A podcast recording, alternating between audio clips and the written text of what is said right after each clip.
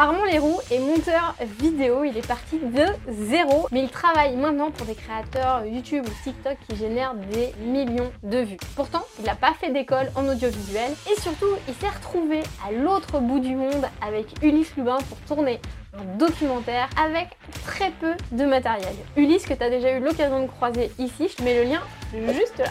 Et ce documentaire, faut s'imaginer qu'il a été projeté chez Media One. C'est ceux qui ont produit les documentaires sur Macron, Griezmann ou encore Orelsan. Dans cette interview, tu vas découvrir tout son processus créatif, comment il fonctionne, comment il a dépassé ses peurs, comment il a trouvé ses premiers clients. On aura aussi l'occasion d'aborder le sujet de l'intelligence artificielle quand tu es monteur vidéo ou créatif. Et on va essayer de gratter sur la réussite d'Armand pour que tu puisses t'en inspirer pour lancer ton projet. Nous, c'est Clem et Mimu. On s'est lancé deux défis. Le premier, convertir un autobus scolaire en cinébus studio de création et espace de formation pour nos projets Les Petits Aventuriers et le campus des créateurs nomades.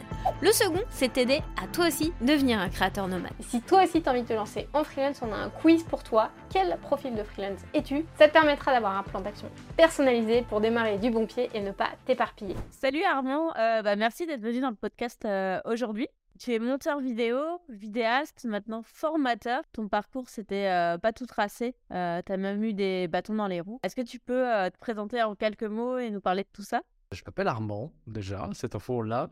J'ai 22 ans, bientôt 23, et je suis passionné par la vidéo et le montage depuis mes 11 ans. Ça fait 11 ans. J'ai commencé parce que je voulais faire comme ce que je voyais sur YouTube, faire des vidéos sur Internet. Et en fait, c'est la partie, le montage dont j'avais le plus facilement accès via un ordinateur. Tout le reste chez moi était de mauvaise qualité, que ce soit caméra ou quoi que ce soit. Donc en fait, c'est la partie où je me suis le plus plu. Et de fil en aiguille, à mes 17-18 ans, j'ai décidé que je voulais devenir monteur vidéo. Et donc du coup, j'ai envoyé des mails à des youtubeurs avec remplis de fautes d'orthographe pour dire je peux faire tes montages gratuitement si tu veux. Faut pas faire ça, mais en tout cas, il y, en a, y en a un qui m'a répondu, qui m'a dit non, pas gratuitement déjà. Tout travail mérite salaire, et ensuite, je veux bien essayer. On a essayé, ça a bien marché. après, de fil en aiguille, de bouche à oreille, de beaucoup d'efforts, aujourd'hui, je monte pour pas mal de personnes, surtout maintenant sur TikTok. J'ai déjà fait quelques vidéos pour Mastu et Joyka pour leur chaîne secondaire. En ce moment, bah, du coup, je parlais de TikTok, euh, Charlied. récemment, Déa Etienne, qui est un, quelqu'un qui fait des micro-trottoirs. Théo Das, Loïc RSL. Et aussi, je monte pour des euh, entrepreneurs explorateurs. Les deux plus connus, ça sera évidemment Elliot Meunier et Ulysse Lubin. Je vais même jusqu'à au-delà du montage, je fais même du tournage maintenant. Euh, et j'ai filmé mon premier documentaire il n'y a pas super longtemps d'ailleurs. T'as pas fait d'école pour euh, arriver à faire tout ça? Non, je me suis arrêté au bac, un bac STMG. Voilà.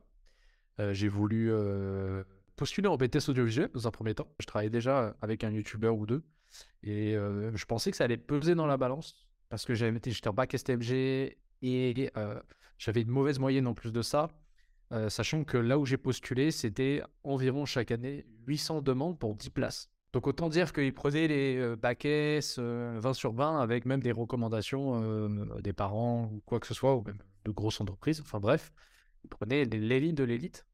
Et moi, du coup, je pensais qu'avoir un ou deux youtubeurs avec moi, en tant que déjà dans le portfolio, ça pencherait dans la balance. Pas du tout. J'ai été refusé, j'avoue. Quand j'ai été refusé, je me suis dit, qu'est-ce que je fais? Et en fait, je me suis dit, en fait, non, je sais déjà ce que je veux faire, je le fais déjà. C'est du montage pour des youtubeurs, pour des créateurs de contenu. Du coup, j'ai continué. J'ai lancé mon auto-entreprise. Et ça a mis du temps à bien fonctionner. Ça a mis 2-3 ans à peu près. Euh, et, euh, ça a vraiment explosé. Et euh, là, c'est plus qu'exponentiel. Comment tu as trouvé tes premiers clients? Est-ce que tu as fait comme. Parce que là, tu nous as dit que avais, quand tu étais plus jeune, tu avais créé à tous les youtubeurs finalement que tu admirais. Mais pour la suite, quand tu t'es mis en auto-entreprise, est-ce que tu as continué sur le démarchage? Comment tu t'y es pris? J'ai fait du démarchage tout au long de mon parcours parce que bah, de temps en temps, il y avait sur Twitter, sur Instagram, des annonces de grands youtubeurs comme bah, ou Joycast, ça s'est fait comme ça. Joycast, c'était sur son Discord, je tombais par hasard dessus, et il postait une annonce, voilà, avec cet extrait-là, faites-moi un test, tous ceux qui veulent faire, faire du montage pour moi, et je prendrai le meilleur. Et bah, j'ai été le meilleur, et du coup, ça m'a ouvert cette porte-là. Donc ça a souvent été des tests, les seules fois où j'ai fait du démarchage. Euh, sinon, depuis le début, c'est du bouche à oreille. Alors, du bouche à oreille, des fois très lent, ça prend son temps et des fois très rapide. Mais globalement, c'est du bouche à oreille de j'ai, avec ce client-là, j'ai rencontré euh, cette personne dans sa communauté qui m'a fait découvrir ce client-là. Ce client-là m'a permis de rencontrer ce monteur-là qui m'a recommandé un autre client. Et c'est que des trucs comme ça.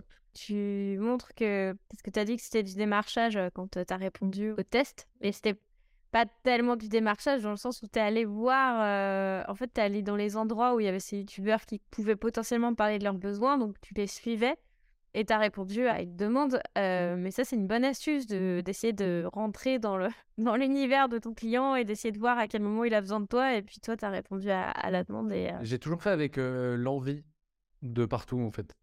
J'ai alors j'ai forcément pris des clients où des fois j'avais peut-être pas envie ou ceci cela. Ça, ça, a pu arriver. On peut pas toujours sélectionner exactement ce qu'on veut. Mais quand je faisais du démarchage, c'est vraiment que j'avais envie. Quand ça a commencé à marcher, bah, je sélectionnais à peu près ce que j'avais envie. Mais surtout, surtout c'était. Il y a, ce côté-là dans les trucs de monteur, de avoir un gros client, en tout cas connu sur YouTube, du Mastu ou du Joyka, ça pèse dans la balance. C'est pas pour rien que j'utilise souvent ces deux premiers-là dans mon portfolio, alors qu'en réalité, j'ai monté les deux réunis, quatre vidéos maximum. Ce qui est rien en fait. mais, mais on dit ça parce que aux yeux des autres monteurs, c'est comme ça qu'on est reconnu, en ayant des gros clients, même si c'est pas toujours les meilleurs. Je le sais d'expérience, c'est pas toujours ceux avec qui on s'entend le mieux, qui payent le mieux ou quoi. Euh, après, il n'y a pas de meilleurs ou quoi, ils sont tous un peu différents, mais celui avec qui j'ai vraiment apprécié travailler, qui m'a apporté, euh, qui m'a fait monter d'un autre niveau, il avait 10 000 abonnés sur YouTube. Donc c'est rien, presque, de nos jours. Et pourtant, euh, pourtant c'est lui qui m'a fait monter, on va dire. il t'a fait monter, il a fait monter un monteur. ouais, c'est un peu ça. Il, m'a permis. Euh, bah, c'était Elliot Menet. Voilà, je le dis. Il m'a permis en fait euh, de me dire, euh, écoute, pas trop de budget. Bon, il m'a pas dit non plus budget illimité, mais il m'a dit voilà, juste fais-toi plaisir. Et ça faisait 2-3 ans que j'étais avec des clients qui me serraient un peu la ceinture, ce qui peut être normal. C'est tout à fait logique, on a tous un budget. Mais le fait qu'ils me disent non, juste fais-toi plaisir sur cette vidéo de 10 minutes, je me faisais plaisir, je testais des choses, je mettais beaucoup de montage, peut-être des fois trop mais ça m'a permis de me chercher et de me trouver. Donc ça, ça a été vraiment une belle porte. Et surtout le fait que Elliot Meunier connaît beaucoup de monde. Il est peut-être pas connu du grand public, mais il connaît beaucoup de monde. Il m'a envoyé plein de, euh, de, clients, et dont Ulysse Lubin au bout d'un moment. Et qu'Ulysse Lubin, on a eu aussi une belle aventure où il m'a apporté pas mal de choses, notamment ce, ce documentaire que j'ai parlé tout à l'heure, ce premier documentaire filmé. Est-ce que c'est le projet dont tu es le plus fier, le documentaire? Oui, toujours. Est-ce qu'on en parle un petit peu? Ouais, bah, bien sûr, si vous voulez.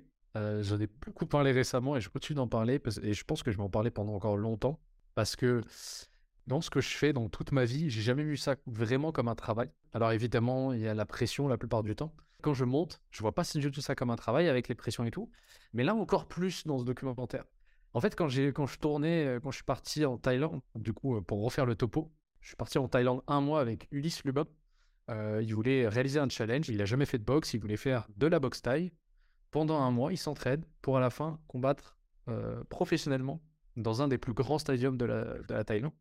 On pourra après expliquer comment j'ai réussi à avoir ça, parce que c'était aussi à l'audace, un peu comme les mails euh, remplis de fautes d'orthographe. Mais en tout cas, ce que je voulais énoncer, un truc que j'ai pas beaucoup parlé, c'est ce, cette authenticité et juste, on était là pour kiffer. Alors eux, ils ont pas trop kiffé. non, je crois pas. Les entraînements étaient durs, tu vois. On le ressent dans le documentaire et, et je suis vraiment fier de l'avoir euh, fait ressentir parce que même pour moi, c'était ce côté, on est une bande de trois potes et on est parti faire un truc un peu fou et on raconte toutes les émotions qu'on a vécues.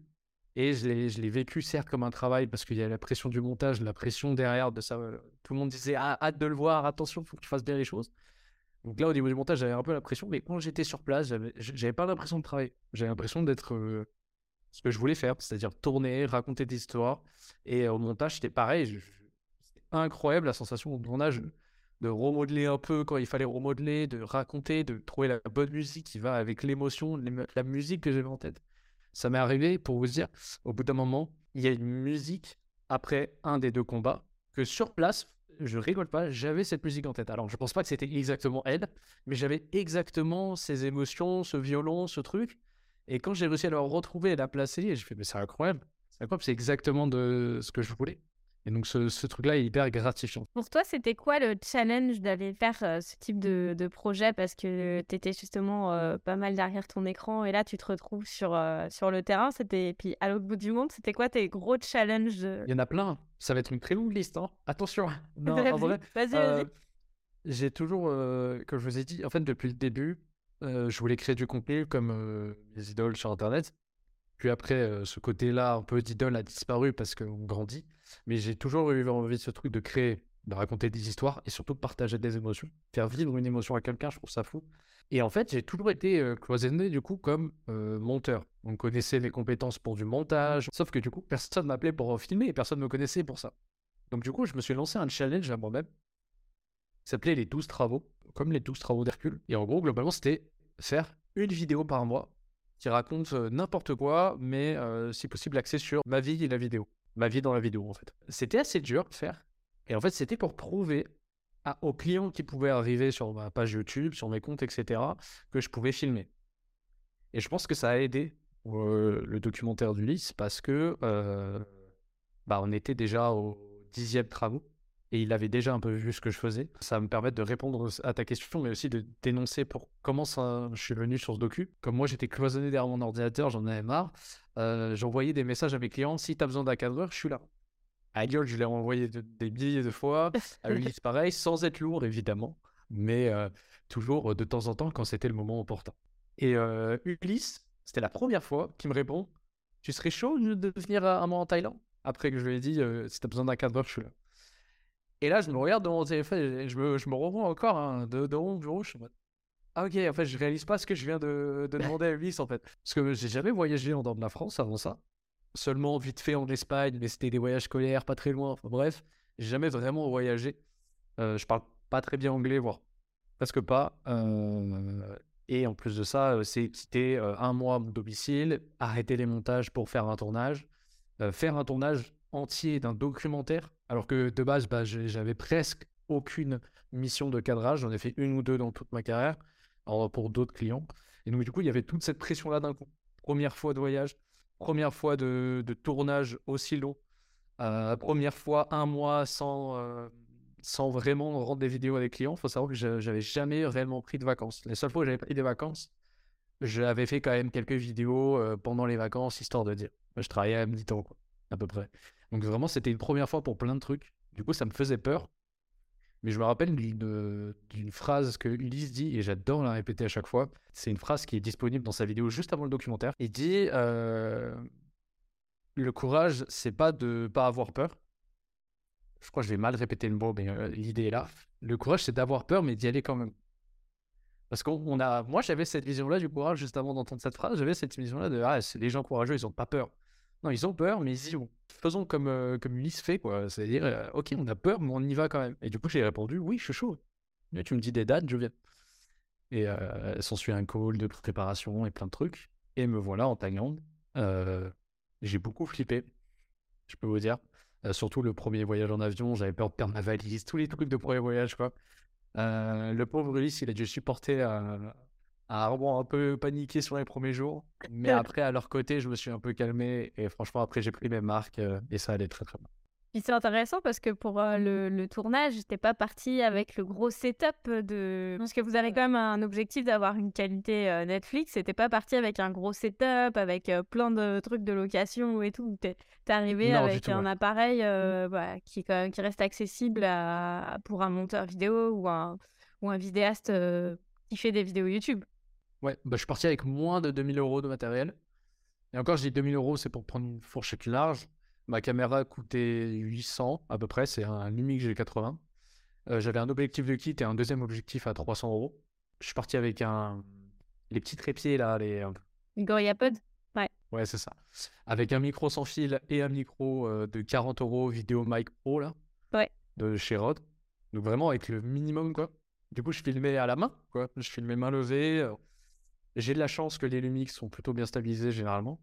Et ouais, j'ai quand même filmé ça euh, malgré, euh, malgré mon matériel. Et ça se voit dans le docu euh, que la qualité est pas dingue.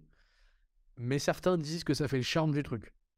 Après, est-ce que c'est vrai, est-ce que c'est faux? Maintenant, moi, quand je vois le docu, je me dis, ah, j'aurais bien aimé avec partir plus, mais ça me dérange pas tant que ça. finalement, en fait. Il a été projeté chez Media One, qui est une grosse société de prod, en avant-première. Du coup, ils ont, ils ont fait pas mal de choses. Ils ont fait La Flamme, ils ont fait Le Flambeau, du coup, par extension. Euh, donc, les séries sur Canal+. Ils ont fait euh, le documentaire sur Griezmann, Macron, Maître Gims. Euh, C'est à vous aussi, le plateau télé et à Media One. Je passé à côté du plateau de télé de C'est à vous, c'était dingue. Ils ont fait aussi le documentaire d'Orelsan. Et là, quand j'ai appris ça, je me dis attends, attends, attends. Ceux qui ont produit le documentaire d'Orelsan vont voir ce que moi j'ai fait. Alors que j'ai kiffé le. C'est peut-être l'un de mes documentaires préférés. J'ai fait waouh, c'est pas doucement quand même. Euh, Et en fait, euh, ce qui me fait rire, c'est qu'on avait un test technique. Du coup, j'y vais avec Ulysse et tout. On part de Lyon, on va à Paris, on va, on va au test technique. Euh, et, je donne un fichier MP4. Un simple H264, donc c'est un fichier euh, très basique sur Internet. J'en avais fait plein dans le train, euh, des conversions de fichiers pour que ça passe bien, euh, des décompressés, le, même dans le plus décompressé, c'était 160 gigas le, le fichier. Donc c'est un film de 54 minutes de 160 gigas. Mais bref, là, je passe le, le petit fichier MP4 de 16, gi- de 16 gigas et, euh, et il passe nickel. La qualité est trop incroyable. Et euh, quand j'étais à côté du, de l'un du technicien, euh, qui faisait les tests, j'avais la petite goutte quand même. J'étais en mode, voilà, c'est filmé avec un petit matériel, euh, c'est c'est du MP4, c'est pas du tout dans les formats habituels. Il le passe, c'est incroyable. Franchement, c'est incroyable. Le son est peut-être peut- peut-être un peu fort. Il a mis peut-être un peu fort, ou alors c'était moi qui l'ai mis un peu fort sur le mixage, mais, euh, mais la qualité sinon était rien à dire, vraiment. Euh, C'était fou. Ça m'a mis les larmes aux yeux plusieurs fois pendant la projection. Mais qu'est-ce que tu retiens? Euh, je retiens, euh, je retiens qu'il faut faire mieux. Enfin, mieux. Pareil, mais toujours s'améliorer, quoi. Je retiens que la prochaine fois, c'est sur Netflix, j'espère. Euh, c'est le projet, en tout cas. Alors, en tout cas, mon projet de terminer euh, sur Netflix, si possible, un jour. Et on n'est pas super loin quand on fait déjà la première match est, si haute. Mais ça, je l'ai su pour rien. C'est grâce à Ulysse.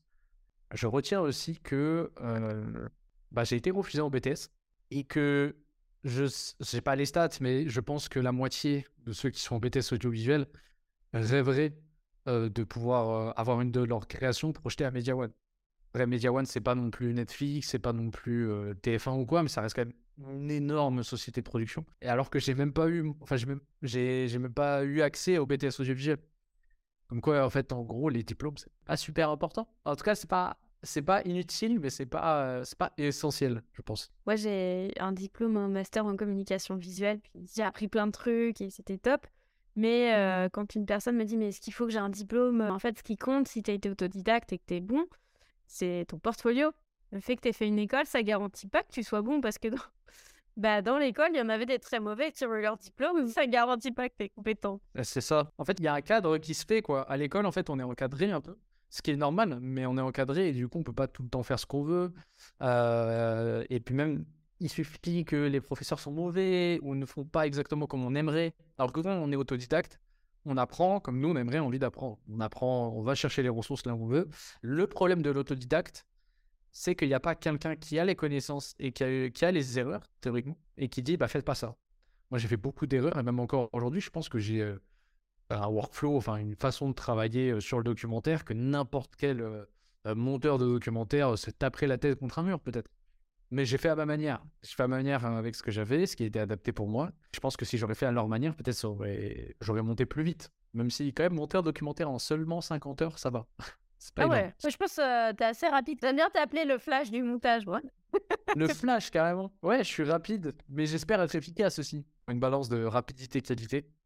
Euh, parce qu'on est dans un monde où il faut être rapide. Euh, donc je connais, moi, des monteurs, euh, je côtoie quotidiennement des monteurs qui sont euh, extrêmement bons techniquement, mais qui prennent beaucoup de temps à faire ce qu'ils font. Et après, il y en a qui sont aussi comme moi, hein, rapides et qualitatifs. Et je connais des gens qui sont extrêmement rapides, mais qui vont pas faire des trucs de ouf.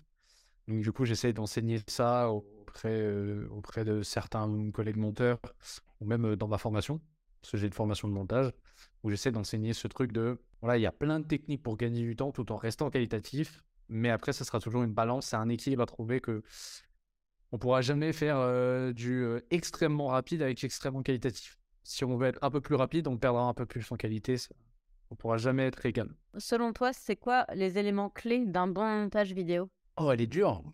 Euh, le son, avec la musique, le son en global, les SFX et la musique. Si ça c'est bien géré, déjà tout le reste est bien géré après. Et globalement, le storytelling. Alors certes, le storytelling se construit avant sur le script, le tournage, mais euh, au montage, il va falloir mettre les bons cuts au bon moment, les bonnes coupures, enlever ce qu'il faut, replacer à l'endroit où il faut. Déjà, rien qu'à partir de là, si on a un bon storytelling et une bonne musique et un bon SFX, et une bonne gestion du son, même de la voix, etc., euh, bah, notre vidéo, elle a déjà gagné. On n'a pas besoin de faire des effets spéciaux, on n'a pas besoin de mettre des flammes pour que ça soit dynamique. En tout cas, euh, enfin, dynamique si, mais que ça retienne notre attention et que la, vidéo nous plaise. Il y a plein de vidéos où euh, moi je suis scotché devant alors qu'ils font même pas de zoom, il y a très peu de texte ou ce genre de choses parce que juste ce qu'ils racontent est intéressant. Le montage est bien fait avec les storytelling, les bons cuts, les, bons moments de blanc, etc. avec une musique bien gérée aussi. Donc je pense que ce serait euh, le storytelling euh, et le son, la gestion du son super important. Tu passes euh, du temps sur la, gestion audio et tu fais pas mal euh, de TikTok, euh, de Reels, etc. Souvent, sur le, tu sais, les gens vont regarder ça sans forcément avoir le son. Est-ce que pour toi, c'est un problème ou comment, comment tu, tu, tu, tu balances ça? Bah, Si on doit enlever le son, effectivement, il va falloir déjà avoir du texte si on raconte quelque chose. Et j'ai envie de dire même pas. Parce que si on met les bons plans, qu'on monte la bonne chose et des bonnes actions, on peut faire, des, on peut, on peut faire un film muet très intéressant les artistes. Juste un exemple à citer. Euh, donc, ouais. Donc, après, moi, je dirais des textes à l'ère des réseaux sociaux. Euh, il y a des textes de partout, des sous-titres euh, pour suivre la trame. donc, ça serait toujours du storytelling. On garderait le storytelling théoriquement. Même si on enlève le son, la gestion des plans, la durée des plans, c'est super important. Mais sinon, si on doit vraiment rentrer dans la base de, des TikTok dynamiques avec plein de sous-titres, bah là, je dirais de bons zooms et la gestion du rythme ce qui est un peu du storytelling au final, mais quand je te parle de gestion du rythme, c'est plus euh, mettre des choses en plein écran, puis après, pas vraiment juste afficher l'image, euh, faire un zoom, etc. Avoir beaucoup de changements. Il faut savoir euh, gérer son rythme. C'est vrai que je n'avais pas trop parlé, mais j'essaye toujours de changer avec des. toujours d'avoir une sorte de, fond récurrent. Si on va les vidéos de Charlie Head, on a toujours un fond. en fait, si on analyse un peu, quand moi je monte une vidéo, j'ai le dérush devant moi et je vais regarder là où je vais mettre des illustrations, des stock footage, un fond avec euh, des petites motion design, je sais pas moi, des petites icônes qui, qui jouent entre elles. Et en fait, à, ces endroits-là, je vais désactiver la vidéo avec un raccourci que j'ai, pour ceux qui sont sur Premiere Pro. Mais du coup, je désactive la vidéo, pas le son, juste la vidéo. Et en fait, euh, je sais que, ok, j'ai déjà fait un, premier regard de, ok, là, je vais mettre ça, ça, ça, ça. Et en fait, si on regarde très bien, sur les TikTok que je monte, il y a beaucoup de, il va y avoir un zoom pendant 3 secondes, puis après, ça va faire une transition. On va être sur un stock footage, une image d'archive ou ce genre de choses. On va changer, on va revenir sur la face cam. On va faire que des allers-retours. Alors, des fois, on met plusieurs stock footage pour pas que ça fasse euh, juste aller-retour, aller-retour. Mais globalement, c'est ça. Et ça, ça permet de. Pas juste on regarde une personne et il y a juste des zooms, des dézooms, des zooms, des zooms. Même si c'est pas si mal. Ça, c'était pour répondre à la question euh, comment faire quand il n'y a pas le son. Mais il faut avoir du son. Parce que pour moi, euh, les vidéos sans son, faut pas. Quoi. Euh, je peux comprendre après qu'on est dans le bus et tout, mais il avoir des écouteurs alors, je sais pas. Je sais pas du tout. Mais euh, je suis pas. Pour moi, le son est tellement important dans la vidéo. Même il y, a des, gens qui ont été euh, choqués, des collègues monteurs avec moi, qui ont vu comment je faisais mon son design et tout. Ils disaient, mais attends, mais même pour un TikTok, tu te fais autant chier. Je fais oui, c'est vrai que théoriquement, sur le téléphone, il n'y a pas de bons haut-parleurs. Mais je me dis, c'est super important, quoi. Si on parle de, je sais pas, quelqu'un perdu dans la jungle, rien que mettre des bruits d'oiseaux, c'est quand même la base juste pour. Euh, alors, des, pas des oiseaux n'importe lesquels, mais c'est quand même la base juste pour installer l'ambiance. Et c'est ce qui fera toute la diff. Et du coup, tu fais plein d'inserts et tout dans tes vidéos. Euh, comment tu trouves les idées? C'est quoi qui te rend créatif? Est-ce que tu as comme euh, une recette secrète? Ah ouais, ben j'aimerais bien, j'aimerais bien. Si j'aurais la, la, recette secrète, je serais riche. En vrai, je sais pas. En vrai, souvent, moi, je pense que ma créativité vient du fait que je regarde beaucoup de vidéos, que je suis très passionné par ça, par YouTube et tout et que avec l'expérience, ça vient. Parce qu'en fait, on va tester un truc. Moi, je pense qu'il y a des cycles en plus dans le montage vidéo. Moi, j'ai j'ai eu des cycles avec euh, plein d'explosions euh, en cartoon. Après, j'ai eu des cycles un peu plus stock footage. Maintenant, je suis dans un cycle, cycle un peu plus minimaliste où je veux mettre du flou sur mes textes quand ils apparaissent, des trucs smooth, des trucs, voilà. Et je suis un peu à la Apple J'utilise beaucoup la pose d'écriture d'Apple en ce moment. Et en fait, on va utiliser euh, des techniques pendant un moment, et après, on va en utiliser une autre puis une autre, sauf que des fois, on va réutiliser une ancienne technique parce qu'elle va bien. Et en fait, c'est que en fait, une sorte de bagage de techniques euh, et même de vidéos, de fonds verts, de trucs à incruster qu'on va avoir avec nous tout le temps. Euh, moi, j'ai un dossier qui fait, je pense, plus de 300 400 gigas, rien que de fonds verts, de musique, de, trucs comme ça. Euh, et en fait, c'est comme ça que ça vient plus qu'autre chose. Après, c'est comme je disais, je regarde beaucoup de YouTube. J'ai plus de 1000 abonnements sur YouTube. Alors, je regarde pas tout, mais j'ai plus de 1000 abonnements quand même parce que j'aime bien regarder de tout. Je regarde de, vraiment de tout, vraiment là, du gaming, euh, du développement personnel, euh, euh, du storytelling, enfin bref. Et, du coup, ça me permet d'avoir plein de styles de montage sous mes yeux et, et de m'en inspirer. En ce moment, mes inspirations, c'est Léo Duff, par exemple. Je, je conseille vachement. Euh, m'inspire de ouf et il fait pas un montage super euh, pouf, pouf, pouf, ça, ça, va de partout, mais super minimaliste à la Apple. Euh, voilà, des bonnes illustrations pertinentes en mouvement. Il y a un truc, ouais, ça je peux le dire. Ça, je pense que ça peut être une astuce plutôt vraiment applicable. Il faut repérer les mots-clés. Du genre, euh, je sais pas, EDF a coupé le courant, je sais pas, de cette maison. Et bah là, on va y réfléchir, ok, couper le courant, comment j'ai dû couper le courant? Bon, est-ce que je trouve un stock footage où il y a une lumière qui s'éteint dans une salle? Ça peut le faire. Euh, est-ce que je mets un, réseau électrique euh, à l'écran et je fais que l'électricité s'en va petit à petit?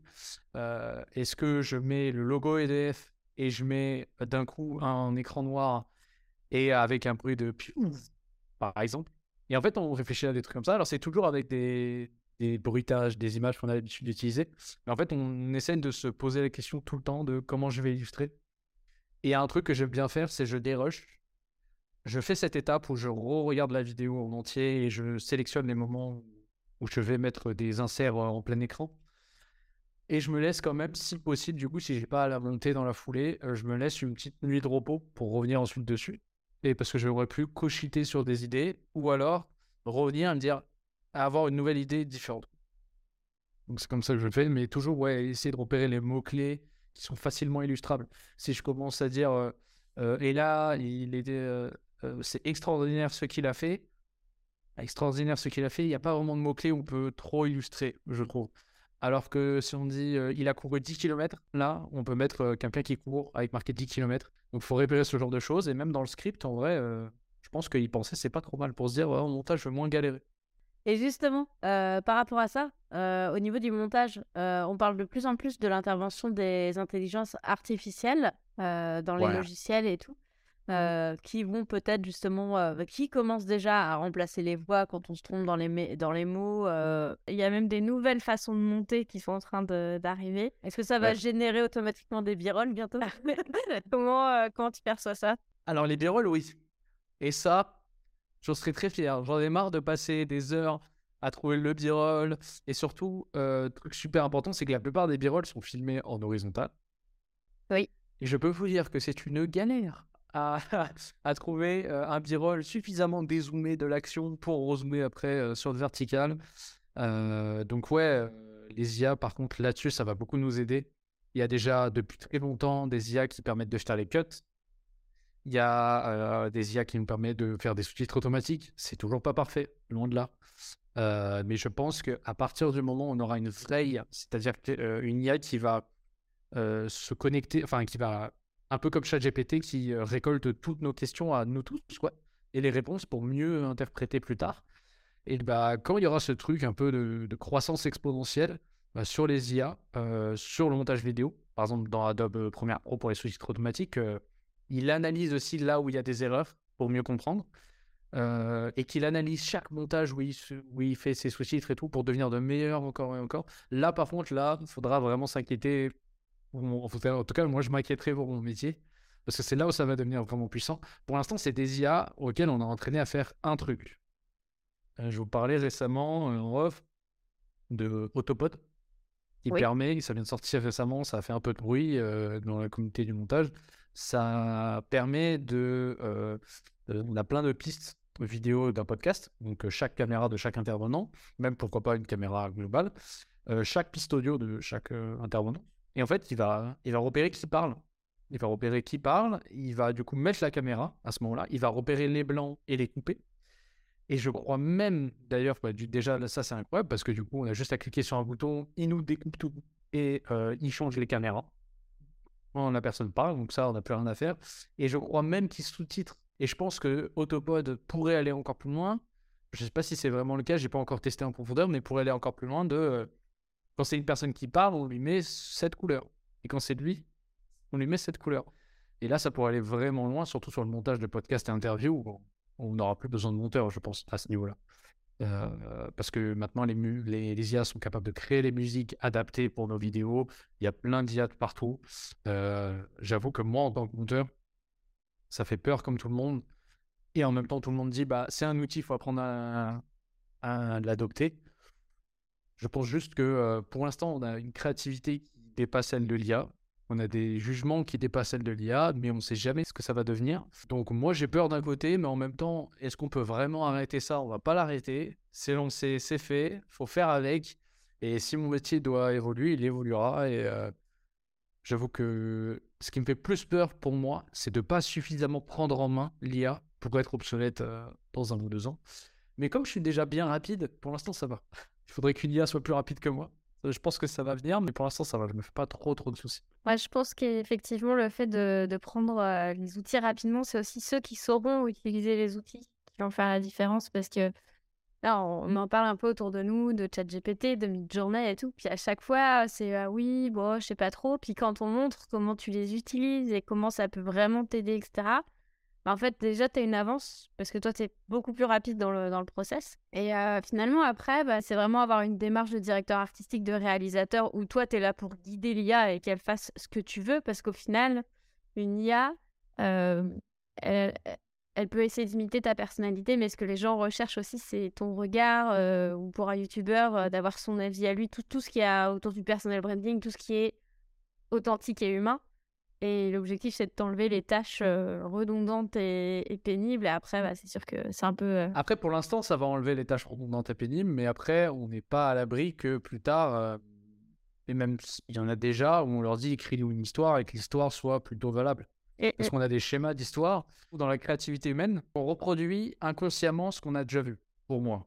Pour moi, quand je suis créatif, je reproduis inconsciemment ça, ça, hop, je l'ai mélangé, j'ai rajouté un peu ça, hop, j'ai vécu cette histoire-là dans ma tête, je le rajoute un peu. Une petite maillot. Voilà, et hop, je, le mets dans mon montage. et je pense que euh, l'IA est loin encore de faire ça. Déjà, il faudrait qu'elle monte à notre place, etc. Mais, euh, mais je pense que l'IA va passer un cap, en tout cas dans le montage, dans la production de contenu sur les scripts et tout, c'est déjà bien avancé, je trouve. Mais elle va passer à un cap quand euh, elle va avoir vraiment ce recul et cette créativité et là, elle va pouvoir monter toute seule, parce qu'elle va pouvoir dire, OK, ben là, c'est un passage triste, je vais mettre cette musique. Euh, elle va pouvoir aussi détecter dans le dérush la trame narrative de l'histoire, etc. Je pense qu'à la fin, on sera juste quelqu'un qui dit, crée-moi cette histoire. Elle va se créer euh, sous le format qu'on veut. Ça va être long avant d'arriver à ce stade-là où on a juste à dire, crée-moi cette histoire et que tout est créé. Mais par contre, je pense qu'on peut y arriver. Est-ce qu'on doit y arriver? Ça, c'est une autre question, mais on peut y arriver, je pense. Mais après, je pense que même dans un. Après, c'est mon côté un peu rêveur, mais même, je pense, dans un futur vraiment bien loin, euh, les IA pourront elles-mêmes décider de créer l'histoire. On me dira, vas-y, crée-moi 5 euh, shorts par semaine euh, qui parlent de football. Et elles feront tout à notre place, quoi. Bah, je pense que c'est le, le, moment de se mettre la tête dedans et essayer de comprendre comment ça marche pour, euh, bah, pour euh, ne pas se retrouver en mode bah, qu'est-ce que je fais? Mais non, moi, moi j'ai une question. Est-ce que vous avez réussi à adopter par exemple ChatGPT? Ouais, même mid-journée, tu vois, pour un graphiste, ça peut faire super peur. Et en fait, ça va m'aide vachement. Et là, on est en train de faire un challenge euh, sur Instagram?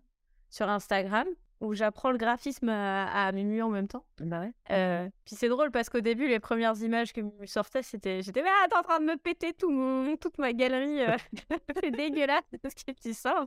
Donc faut déjà, tu sais, faut avoir des références culturelles, il faut bien guider, euh, enfin faire de la DA quoi avec euh, Midjourney. Puis après c'est parce que c'est pareil, il faut que tu peux avoir un client qui va qui va mettre, je veux un logo, je sais pas pour une boissonnerie. Tu demandes ça à, à Midjourney par exemple et il va te sortir un truc. Mais le client, il n'a peut-être pas la connaissance des, des concepts de, psychologiques qui sont derrière le graphisme, euh, etc. Euh, et qui pourraient donc tout à fait générer un logo, comme c'est le cas hein, sur Canva et compagnie, où, ils peuvent faire ça comme ils veulent. Mais pour avoir un truc qui emmène le, un concept plus loin et qui, euh, qui va aller plus loin, il va pas forcément s'en sortir tout seul. Donc je pense qu'après, Et puis le client, il aura peut-être pas envie non plus d'avoir à gérer ça, tu vois. Donc à mon avis, tu vas toujours avoir quelqu'un dont on aura besoin pour gérer certains domaines de, de ton activité. Ouais, les fonctions techniques vont sans doute disparaître progressivement, s'effacer, mais tu vas avoir la, la fonction de conseil et d'orientation euh, et tu vas t'appuyer sur une IA pour livrer le service en fait. Et du coup, là, c'est rigolo parce qu'on teste, tu vois, genre mid-journée, puis il y a des fois où il va te sortir des trucs. quoi. Alors, il, il écoute pas ce que tu veux parce qu'en fait, c'est un système de prédiction comme c'est de la prédiction, il peut se dire ben je vais faire ça et toi tu fais ah c'est intéressant cette image-là, j'aimerais bien qu'il aille vers ça. Donc tu lui montres un peu vers quoi tu veux qu'il aille ou tu voudrais qu'il qu'il injecte un peu de, de, couleur ou que ça soit plus. Et en fait, il va te ressortir une image, mais c'est pas ce que tu veux. Du coup, là, c'est ton côté humain qui arrive, qui dit Ok, on va travailler à partir de ça, et à partir de ça, je vais faire ma sauce. Mais c'est un peu comme avoir euh, un peu euh, guidé ton Pinterest et dire Tiens, je cherche tel truc euh, intéressant, est-ce que je peux aller bidouiller dedans? Des fois, il y a des images qui sortent qui sont nickel, puis on a d'autres où on remet les mains dedans, on a du Illustrator, du Photoshop. Ouais, c'est vrai que quand ça arrivera sur le montage, euh, peut-être qu'il pourra nous faire des pré-montages, on peut dire, ouais, non, finalement, ça, non, ça. Mais je pense qu'après, ça, c'est qu'une des étapes avant qu'il puisse le faire totalement de façon autonome et bien. Après, euh, quand c'est, je sais pas, moi, perso. Je pense que ça va dépendre euh, bah aussi des peut-être des créations, des choses comme ça, quoi. Genre, si c'est un journal télévisé, effectivement, ça sera tout généré par une IA parce que c'est comme des faits et puis tu as beaucoup moins de créativité. Mais si euh, bah, justement tu es sur un documentaire et que tu veux faire passer un certain message, il faudra que tu guides l'IA pour aller vers là aussi, lui expliquer en fait. Et là, tu demandes à ChatGPT, tu les connectes ensemble. tu dis, fais-moi le documentaire de Julie Luma, là, le 14e, s'il te plaît. Mais euh, c'est vrai que ChatGPT, par exemple, moi, je n'arrive pas à l'utiliser euh, euh, dans ma vie perso parce que j'ai pas encore trouvé vraiment l'utilité. Et en vrai, je sais qu'elle y est, mais en tout cas, j'ai du mal à l'intégrer encore. Déjà, il faut passer dans la version GPT-4, GPT-4, 4 la version 4, elle est assez impressionnante par rapport à la 3.5. Tout ça pour. c'est un vaste sujet, l'IA. On, on, aura l'occasion d'en reparler. On va, de toute façon, on va en parler sur notre chaîne YouTube dans les, dans les prochains mois, d'ailleurs, pour montrer comment ça marche. Pour, que les personnes qui nous suivent ne se laissent pas surprendre à un moment donné. mais, mais c'est quoi ça bah ouais, Et moi, j'essaye, j'essaye aussi de, en ce moment d'écrire des scripts de TikTok. D'ailleurs, je les ai écrits moi-même. Je les ai pas avec ChatGPT. Euh, J'essaie d'écrire des scripts de TikTok aussi euh, qui vont parler de d'IA aussi. Parce que j'ai deux, deux, trois sites d'IA qui m'aident de temps en temps, sans que ça soit non plus impressionnant. Mais, euh, mais euh, par exemple, j'utilise Runaway. Ça peut vous servir? Ouais. Runaway, c'est vraiment puissant. Ça permet de faire du rotoscoping très facilement, de l'upscale d'image et tout. Ça, ça m'aide de ouf. Mais ouais, je vais faire deux, trois TikTok pour en parler, parce que ça sert à rien de se, se cacher pour moi. Ça sert à rien de se cacher et de dire on va disparaître, faut pas. Non, faut essayer de prendre en main. Si on n'y arrive pas, tant pis. Mais il faut essayer, quoi. Et ensuite, euh, je pense que il va y avoir ceux qui osent et ceux qui osent pas. Euh, pour moi, je vois, je vois tout autour de mon entourage, euh, des gens que je côtoie, que je touche avec mes vidéos, quoi. Il y a, il y a ceux qui veulent créer du contenu tout le temps. Et on est nombreux, et de plus en plus nombreux, et ça c'est trop cool, à tous vouloir créer du contenu. Et il y en a qui vont être trop sous cette pression de faut créer du contenu, ou faut être créatif, faut être productif, et que du coup vont juste consommer. Euh, j'ai vu à peu près tout type de trucs, et je pense que ce sera un peu la même chose avec l'IA. Je pense que après, je, je, suis sûr de rien, mais je pense qu'il y aura ce truc de euh, ok, nous on a osé foncer dans l'IA, osé, euh, osé l'utiliser, et ceux qui ont eu trop peur, qui ont eu trop de recul, et qui vont comme euh, nos personnes âgées d'aujourd'hui, terminer sur Facebook alors que tout le monde est sur Twitter. Bon, l'image, je n'est pas incroyable, mais c'est un peu l'idée. Ouais, c'est un peu comme se battre euh, entre Uber et les taxis. Euh, ça, c'est, ouais, par exemple.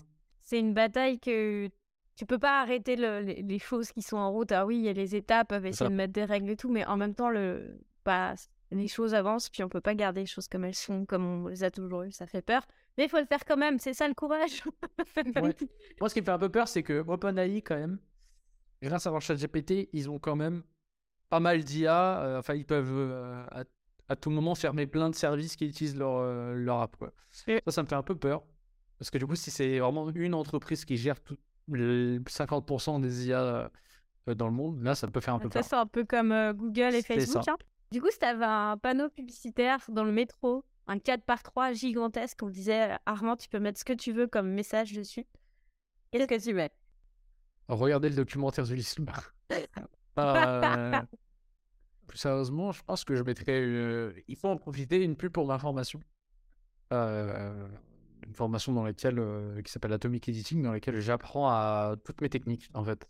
Euh, je suis parti d'un parti pris un peu différent parce qu'il y a pas mal de formations de montage sur le marché, qui sont chères d'ailleurs, et qui, euh, de tous les retours que j'ai eus, pas toutes les formations, attention, surtout celles qui sont chères, euh, etc. Mais des retours que j'ai eus, il y en a certains qui ont payé 2000 euros une formation et qui ensuite achètent la mienne parce qu'ils ont été déçus et qui me disent en fait j'aurais dû acheter la tienne depuis le début. J'ai pris le parti pris de être pas cher pour, euh, pour un maximum de savoir et un savoir qui s'augmente avec le temps parce que je continue d'alimenter dès que je peux. Pas pour euh, casser le marché ou quoi, euh, pas du tout. J'ai mis quand même un prix raisonnable qui casse pas le marché, mais parce que je, mon but n'était pas de faire de l'argent, même si, enfin, c'était pas mon but premier. Évidemment, on fait de l'argent avec une formation. Ça, ça, ça m'aide, moi, par exemple, à être plus sélectif sur, sur mes clients. Ça m'aide à prendre du temps pour moi, parce que même si j'aimerais faire du montage pour tout le monde, ben, j'aime bien aussi faire du montage pour moi ou mes propres vidéos ou ce genre de choses. Ou oser des projets comme celui euh, d'Ulysse. Donc, du coup, euh, déjà, ça a ce but-là. Mais le but premier était surtout d'aider les gens à gagner du temps dans leur vie euh, en donnant les savoirs que j'ai appris avec toutes ces années-là. Mais c'est mon savoir, c'est pas le savoir.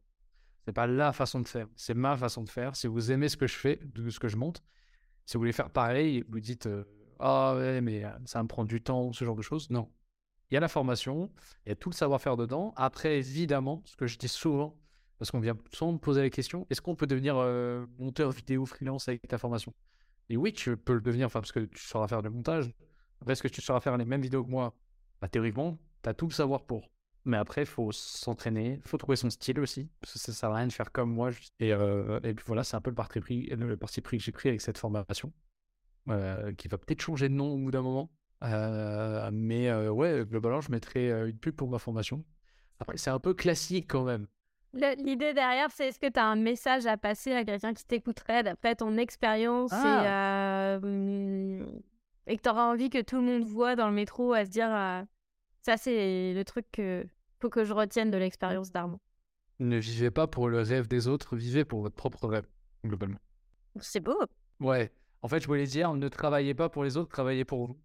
En gros, globalement, je ne sais pas non plus être freelance, mais travailler pour vos inspirations. Moi, j'ai voulu créer du contenu, je veux faire des vidéos, je veux partager des émotions. Je l'ai fait. Après, est-ce que j'ai eu de la chance? Est-ce que ceci, cela, je ne sais pas. Je me suis jamais posé les questions est-ce que je vais réussir? Je me suis jamais mis de grosses pressions sur euh, faut que je trouve un travail pour manger ou quoi. J'ai eu la chance de pouvoir euh, euh, me lancer dedans à fond et je me suis mangé des échecs. Je me suis mangé de grandes réussites aussi. Et euh, juste, euh, je fais pas attention à tout ça, je, je continue de faire ce que j'aime en fait. Je fais ce que j'aime. Tu restes en mouvement aussi, tu te laisses pas t'arrêter par, par un Ouais. échec. Est-ce que tu as un exemple d'échec justement? Euh, beaucoup de tests pour des gros youtubeurs. On me disait que j'avais pas. Et sinon, j'en ai un autre. J'ai postulé dans une société de production qui m'a dit que j'aimais bien à l'époque, mais qui a en fait une mauvaise image maintenant. Et, euh, mais à l'époque, je voulais euh, rentrer dans cette société de production euh, de montage vidéo. Et euh, on m'a refusé. On m'a refusé, on m'a dit euh, de façon très gentille, mais euh, tu n'as pas les compétences, tu es pour l'instant euh, trop nul. Mais de façon euh, professionnelle, ça a été fait. Et, euh, et je suis revenu deux ans plus tard, même pas, un, an et demi plus tard, et, euh, j'ai refait le test parce que je voulais euh, voir si j'avais évolué. Et, euh, j'ai encore les deux screens hein, des, de- du refus et d'une acceptation du coup. Et on m'a dit en deux ans que je fais des recrutements, j'ai jamais vu une vidéo comme ça. Et du coup, cet échec aurait pu me faire euh, m'arrêter. Et en fait, euh, bah, du coup, je me suis dit, bah non, juste, je vais faire comme avec le BTS audio- audiovisuel. Je vais juste continuer ce que j'aime. Et je vais pas m'arrêter à juste, j'ai pas été pris dans cette boîte de production. Et finalement, j'ai été pris, je suis pas resté longtemps, etc. Même si ça s'est bien passé. Euh, parce que j'avais déjà, du coup, en un an et demi, j'avais pris du niveau et j'avais déjà des clients et ça me suffisait. Mais euh, ouais, ça, ça aurait pu être un échec qui aurait pu m'arrêter parce que quand j'ai été refusé dans mes tests, c'était assez rare qu'on me le dise. Ou alors, généralement, quand on me disait que j'avais été refusé, c'est que j'ai été présélectionné, puis après, j'ai repassé un deuxième test entre d'autres monteurs et que du coup, j'avais toujours ce truc de ah, je suis allé loin dans le test, donc ça va. Ouais. Là, c'était vraiment dès le début, boum, non, alors que j'avais mis beaucoup de cœur à la tâche, etc. Et euh, du coup, ça aurait pu me faire arrêter. Mais je me suis pas arrêté. Et on le dit tous, donc je vais le répéter ce que tout le monde a dit, mais l'échec, c'est juste un apprentissage. quoi. Exactement. Et il n'y a pas plus vrai. hein. Et tout le monde se plante, hein. il n'y a personne qui réussit tout d'un coup sans avoir eu d'échec. Mais souvent on les voit moins, parce que peut-être on en parle moins. C'est pas toujours ce qu'on met en avant au premier abord, mais effectivement. Je peux citer un joueur de basket qui s'appelle euh, Michael Jordan, qui est mon joueur préféré. Je- moi qui suis fan de basket, il a dit un, un truc, j'ai plus les stats exactement dans sa phrase. Il dit, il dit mais euh, on m'a vu réussir, mais on, a oublié que j'ai loupé. euh, et je crois qu'il dit un truc du genre 50, 50 000 tirs. Enfin, non, c'est peut-être un peu trop énorme. Mais en gros, il a dit voilà, on pense que j'ai juste réussi et je vous ai laissé croire que j'ai fait juste réussir. Mais non, c'est parce que j'ai échoué encore et encore que j'ai réussi. Quelle est la question qu'on te pose jamais et à laquelle t'aim- t'aimerais répondre? En vrai, c'est pas une question vis-à-vis de moi, c'est qu'on me pose très peu de questions en dehors du montage. On s'intéresse assez peu à ce que je crée, à ce que je peux faire en tant que, que filmmaker, etc. Euh, ce qui est normal, parce que je montre, enfin, je montrais pas assez euh, depuis. Mais euh, j'aimerais qu'on s'intéresse à ce côté-là de. Ar- Armand, c'est un filmmaker qui peut aller en Thaïlande réaliser un documentaire, même si je, je l'ai fait qu'une fois, quoi, mais je peux le faire. Et ça, c'est bien du coup que le documentaire est sorti, parce que maintenant, peut le voir, mais avant, on le voyait pas. On voyait pas Armand. Il peut prendre un projet de A à Z, il peut écrire un script, même si c'est pas le meilleur là-dedans. Il peut tourner, il peut monter, suivre des créateurs et de leur faire tout leur processus vidéo ensemble. Et euh, la réflexion aussi, les idées. Ça, en ce moment, avec un client, euh, j'en parle beaucoup avec lui. Je lui propose souvent des séances de brainstorm parce que euh, je suis quelqu'un qui a beaucoup d'idées. J'adore donner des idées de partout pour aider à améliorer les business des gens ou les trucs. Je suis pas du tout calé là-dedans, tu vois. Mais euh, par exemple, à la Taiwan Design, là où je suis directeur artistique, en réalité, je passe plus mon temps à donner des idées au directeur de la Taiwan Design et dire T'as fait, t'as pensé à faire ça ou ça ou ça? C'est pour pas avoir de compétences. J'adore euh, dans, le marketing ou quoi que ce soit. J'ai beaucoup d'idées, je suis beaucoup créatif. Et du coup, j'aime bien aussi ce côté-là de moi où je peux brainstormer avec un créateur et euh, faire développer sa chaîne YouTube, même si, je répète, j'ai pas de compétences, mais je suis juste passionné. Donc, euh, j'adore faire ça. J'adore donner des idées de vidéos. On va les réaliser, on va les tourner et ensuite on les monte. Et puis voilà, ça fait kiffer. Trop cool. C'est trop bien. Je retourne la question. La question, j'aimerais bien qu'on vous pose. J'aime bien Euh, retourner les questions aussi. Ah, je sais pas. Ah oui, elle Euh, est de dure, quoi- hein ouais. Ah ouais, elle est dure à parler, tu vois. On a, on n'est pas chauffé par les sujets qu'on a abordés. En fait, du coup, c'est de quoi aimerait- aimerez-vous parler, du coup? Moi, le sujet le plus important, et je pense que beaucoup de personnes oublient, c'est le projet personnel. Oui. C'est le projet clé. C'est les projets. Euh... T'en, t'en as fait un, t'as fait les 12 travaux et il y a eu le résultat. Pour nous, ça a tout changé quand on, on a fait euh, bah, un vrai gros projet perso euh, qui s'appelle Les Petits Aventuriers. Ça nous a donné vachement d'opportunités de travailler sur des contrats qui nous plaisaient vraiment. Avec vraiment des, des bons clients, en fait, euh, qui t'embauchent euh, pas juste pour la mission, ils croient vraiment dans leur projet. Puis euh, c'est les mêmes valeurs, les mêmes centres d'intérêt? En fait, dans les projets perso, on donne euh, ce qu'on a envie de donner, on donne tout, on a notre vision. Ça montre euh, qu'on peut faire autre chose, en fait. Ouais, puis que tu es engagé dans un sujet, tu vois aussi. euh, Par exemple, les petits aventuriers, ben, on était intéressé par l'enfance, on voulait aider les enfants, on l'a pas fait, on, on l'a fait gratuitement. C'était pas euh, que des projets où tu es payé par des clients, puis tu as un portfolio avec que des projets ça. clients qui sont. Ça fait toute, toute, toute, toute, toute, toute, toute la différence. Et souvent, quand tu regardes les créateurs qui réussissent, bah, c'est qu'ils ont fait ça. Après, le problème, c'est qu'on a envie de faire que des projets perso. Moi, perso, je sais qu'après, euh, j'ai, j'ai beaucoup envie de faire que des projets perso. Après, j'adore travailler avec des clients, enfin, sur d'autres projets aussi, j'aime bien ça. Mais c'est vrai que du coup, c'est toujours les projets qu'on préfère. Et en plus de ça, il y a pas mal de monteurs qui viennent me demander euh, Ouais, tu, tu nous apprends dans ta formation qu'il faut avoir un portfolio, il faut avoir des choses à montrer. Euh, mais comment on fait si du coup on n'a pas de clients?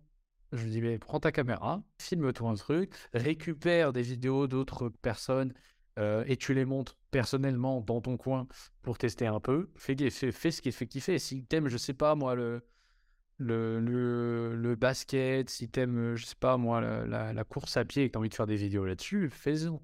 Et- si tu recopies d'autres gens, pas plagier, bien recopier, donc t'inspirer. euh, je sais pas si moi j'aime bien ce que fait Léo Duff et que j'aurais besoin de me créer un portfolio euh, et que j'aime bien sa manière de faire, bah, je me dis ok, bah, je vais recopier un peu ce qu'il a fait sur un autre sujet, mais je vais essayer de un peu copier deux trois petites choses pour m'entraîner à faire. C'est bien de s'inspirer sans copier par contre. Mais c'est super important de juste ouais, d'avoir des projets perso, j'avoue. Ouais, c'est, c'est, c'est, c'est le nerf de la guerre. Si tu as envie euh, si t'as envie de te démarquer en freelance, c'est le nerf de la guerre. Ouais, D'ailleurs, on, on en parle dans les bootcamps, on en parle dans notre guide, on en parle dans nos formations, on en parle Ouais. partout. on est vraiment euh, genre, allez hop, on dit, bah, les gars, c'est là-dessus qu'il faut, faut miser. Il y a un truc aussi, on, a, on aurait pu en parler parce que du coup, euh, je participais, euh, et merci encore, à- au sommet des créateurs, nomade. Ouais. Et ce côté un peu nomade, on aurait pu en parler parce que j'avoue que depuis la Thaïlande, moi perso, il y a un gros truc nomade qui s'est s'est ouvert à moi. Je travaille beaucoup plus de façon nomade et euh, il y a pas mal de monteurs encore euh, qui sont chez eux avec leur euh, tour, ils osent pas trop bouger. Ouais. Et en vrai, moi, je me suis rendu compte à quel point c'est libérant de pouvoir bouger. Alors sortez de chez vous les monteurs euh, parce que finalement, ça aère l'esprit, ça apporte Ouais. de la créativité, ça fait plein de choses. Alors, je dis pas de voyager tous les jours en Thaïlande, euh, Afrique du Sud ou quoi. Je, juste, il faut sortir, pas hésiter d'avoir un ordinateur portable, aller dans un bar, euh, sortir, euh, je sais pas moi, faire des vacances avec des potes, mais on se prévoit quand même d'avoir l'ordinateur pour travailler un peu. Ou pas tant que ça, ou même pas du tout le prendre. Mais sortir, ça fait, ça fait pas mal de Tout à choses. fait d'accord. Là, on peut être que aligné avec toi, hein, Mais créateur oui, nomade. mais c'est mais c'est Mais- pour ça, c'est pour ça que j'étais super euh, content d'être invité euh, créateur nomade. Alors qu'en réalité, depuis, j'ai pas quitté la France depuis la Thaïlande, mais bientôt peut-être, si les projets se font bien, parce que j'avais un documentaire de prévu. Il a été reporté, malheureusement. Euh, et on sait pas trop s'il va se faire ou quoi. Enfin, il y a encore des conditions. Mais de base, c'était euh, partir euh, trois mois en van dans plusieurs pays, avec un beau truc et tout. Et... Mais euh, oui, c'est vrai que depuis, j'ai pas bougé très loin, mais j'ai beaucoup bougé par contre. Et je compte encore beaucoup bouger. C'est super important. De... Et surtout, pour rencontrer ses clients, ça fait quelque chose. Il y a ce Ouais. truc barrière de réel et tout qui se casse. Et, euh, et ça change la perception qu'on a avec eux. Et moi, aujourd'hui, euh, ça aussi, c'est un autre message que je voulais faire passer. Je sais pas si je peux faire passer plein de Vas-y, messages. vas-y, fais passer tes messages. Un passage super, un message super important, c'est que euh, c'était euh, à peu près au moment où j'ai commencé à travailler avec El Job Money. J'ai compris, en rencontrant aussi d'autres monteurs, parce que j'étais très seul dans ma bulle, j'ai compris un truc qui est super important, c'est que nos clients, c'est pas nos patrons. Parce que moi qui étais jeune qui commençais ma entreprise, j'avais cette vision-là. Le client, il nous paye, donc c'est notre patron, on fait ce qu'on dit, etc. Et en fait, euh, j'ai très vite compris que, surtout actuellement, euh, à l'avant-première, par exemple, j'ai rencontré quatre clients principaux, mes quatre clients principaux, qui sont littéralement 97% de mon chiffre d'affaires, je pense. Et je les ai rencontrés en tant que, voilà, en tant qu'humain. On était au même niveau, on était, euh, certes, ils me donnaient de l'argent pour un travail que je leur fournissais, mais on collaborait ensemble plus qu'autre chose. On collaborait, je faisais, je les aidais dans leur montage, je les aidais à avoir une meilleure image ou quoi que ce soit. Et on revient au truc que je disais, j'aurais bien aimé, euh, j'aime bien aussi ce côté-là où je donne des idées et tout. Et je fais beaucoup ça avec mes clients. On a vraiment une vraie collaboration. Et ça, c'est un truc très fort à voir plutôt que juste euh, on des clients pour l'argent. Faut pas faire ça pour l'argent. Au début, on le fait, mais après, euh, très vite, dès qu'on arrive à avoir un beau portfolio, il faut réussir à trouver des projets où on sent que le client veut une collaboration. Pas juste, euh, tu nous fais un montage, je te passe l'argent, au revoir. Bah, T'es pas un exécutant, t'es un partenaire pour ton client. Ça, c'est ça aussi, on aime bien le répéter. euh. C'est incroyable comment tu as tout résumé en une phrase. Je- J'aimerais bien euh, pouvoir résumer comme ça. Euh, c'était c'était fort. Oui, bah oui, voilà, bah ça, ce serait une autre des phrases que j'aurais à dire. Que je mettrais sur le tableau, sur On- le- on- l'affichement. On le voilà, vous l'avez noté, j'espère, mettez-la sur un post-it et, euh, et on le répète souvent aussi. Essayez pas d'aller voir un client en vous disant faut absolument que j'ai ce contrat-là, mais comment je peux l'aider et qu'est-ce que je vais lui apporter et qu'est-ce que ça va changer et pas juste j'ai besoin d'argent. De, juste faire ce petit changement de mindset, ça, ça fait toute la différence. C'est grâce à Ulysse et Elliot, hein, ils m'ont ouvert à, tout le monde entrepreneurial, et- etc., création de contenu, mais vraiment euh, ce côté voilà, euh, entrepreneur, où il y a, on s- en fait, on est tous au même niveau, on est tous à notre course, on fait tous notre truc, mais on est tous au même niveau et c'est incroyable. C'est juste des humains qui fournissent leurs compétences aux autres. Il n'y a pas de, euh, de contrat de travail, de congé, de métro, boulot, dodo, etc. Même si parfois ça peut ressembler à ça, parce qu'on a beaucoup de boulot. Mais en fait, ce côté, vraiment, on est tous un peu des artisans. J'aime bien ce côté-là, de, on a tous notre savoir-faire. Euh, comme à l'époque, euh, quand euh, le fermier, il donnait son blé euh, au forgeron, et le forgeron lui fournissait une épée. Je trouve ça incroyable, cette idée-là. Plutôt, enfin, je sais pas. J'adore cette idée. Ouais, sur la poésie. Ouais, je, je donne pas les meilleurs exemples, j'avoue. Je devrais retravailler mes métaphores. Et du coup, où est-ce qu'on va pouvoir retrouver toutes tes prochaines métaphores, Armand? Bah, sur YouTube, toujours Armand Leroux, euh, tout attaché. Je vais continuer de créer du contenu. Mon objectif là actuellement est de continuer de donner des astuces gratuitement euh, sur ma chaîne, parler un peu de ce que je fais. Il y a une vidéo en préparation de, pour expliquer tout en détail comment je suis arrivé euh, à monter euh, le documentaire d'Ulysse. Enfin, réaliser plutôt, réaliser monter. comment je l'ai monté, etc. Donc, il y aura plein d'infos dedans. Il y a ça qui est en préparation. J'essaie toujours d'alimenter ma formation. Et j'essaie en même temps de toucher de nouvelles choses au montage. Tout en gardant les anciennes et tout. Donc, il y a pas mal de choses ouais, de partout. Mais globalement, sur mes réseaux, je poste à peu près tous les montages que je peux faire. Donc c'est partout pareil, sur Twitter, Instagram, LinkedIn. C'est Armand Leroux, tout attaché. Et, euh, ouais, euh, le créer beaucoup plus de contenu, faire beaucoup plus de projets, réalisation, et continuer de faire augmenter, enfin, grandir ma formation sans qu'elle devienne un big truc euh, qui doit toucher tout le monde, etc. Non, je veux que ça reste quand même une formation, pas de niche, mais la petite formation, voilà, on l'achète euh, pour pas cher, on a ce qu'on a besoin et, euh, et c'est pas un gros truc avec du suivi pendant euh, des, milliards d'années ou quoi que ce soit. parce que là, il faudrait beaucoup plus d'investissement et c'est pas ce que je veux faire. Moi, je veux faire de la vidéo et oh partager, toujours partager. Merci, merci Armand. C'était cool. Ben, de merci à vous. Yes, et ben, puis nous, on va continuer de se parler en off parce qu'on essaye de te débaucher depuis un moment. ouais, je sais, je sais, je sais. Mais en tout cas, merci pour l'invite, franchement, euh, ça fait plaisir parce que c'est, euh, euh, je sais pas si je l'ai dit, mais c'est ma deuxième interview. Et du coup, ça fait plaisir de prendre la parole autrement que juste bah, faire des montages comme je l'ai dit. Et du coup, merci à vous, du coup. Ben, Super merci sympa. À toi à chaque fois que moi invité quelque part, ça se passe bien. Abonnez-vous, abonnez-vous, j'ai envie de dire. Quoi. Continuez de suivre le podcast. Trop cool. Et puis on a pas mal parlé d'Ulysse Luba. Il y a eu un podcast euh, justement avec Ulysse. Et c'est comme ça qu'on a découvert que tu existais.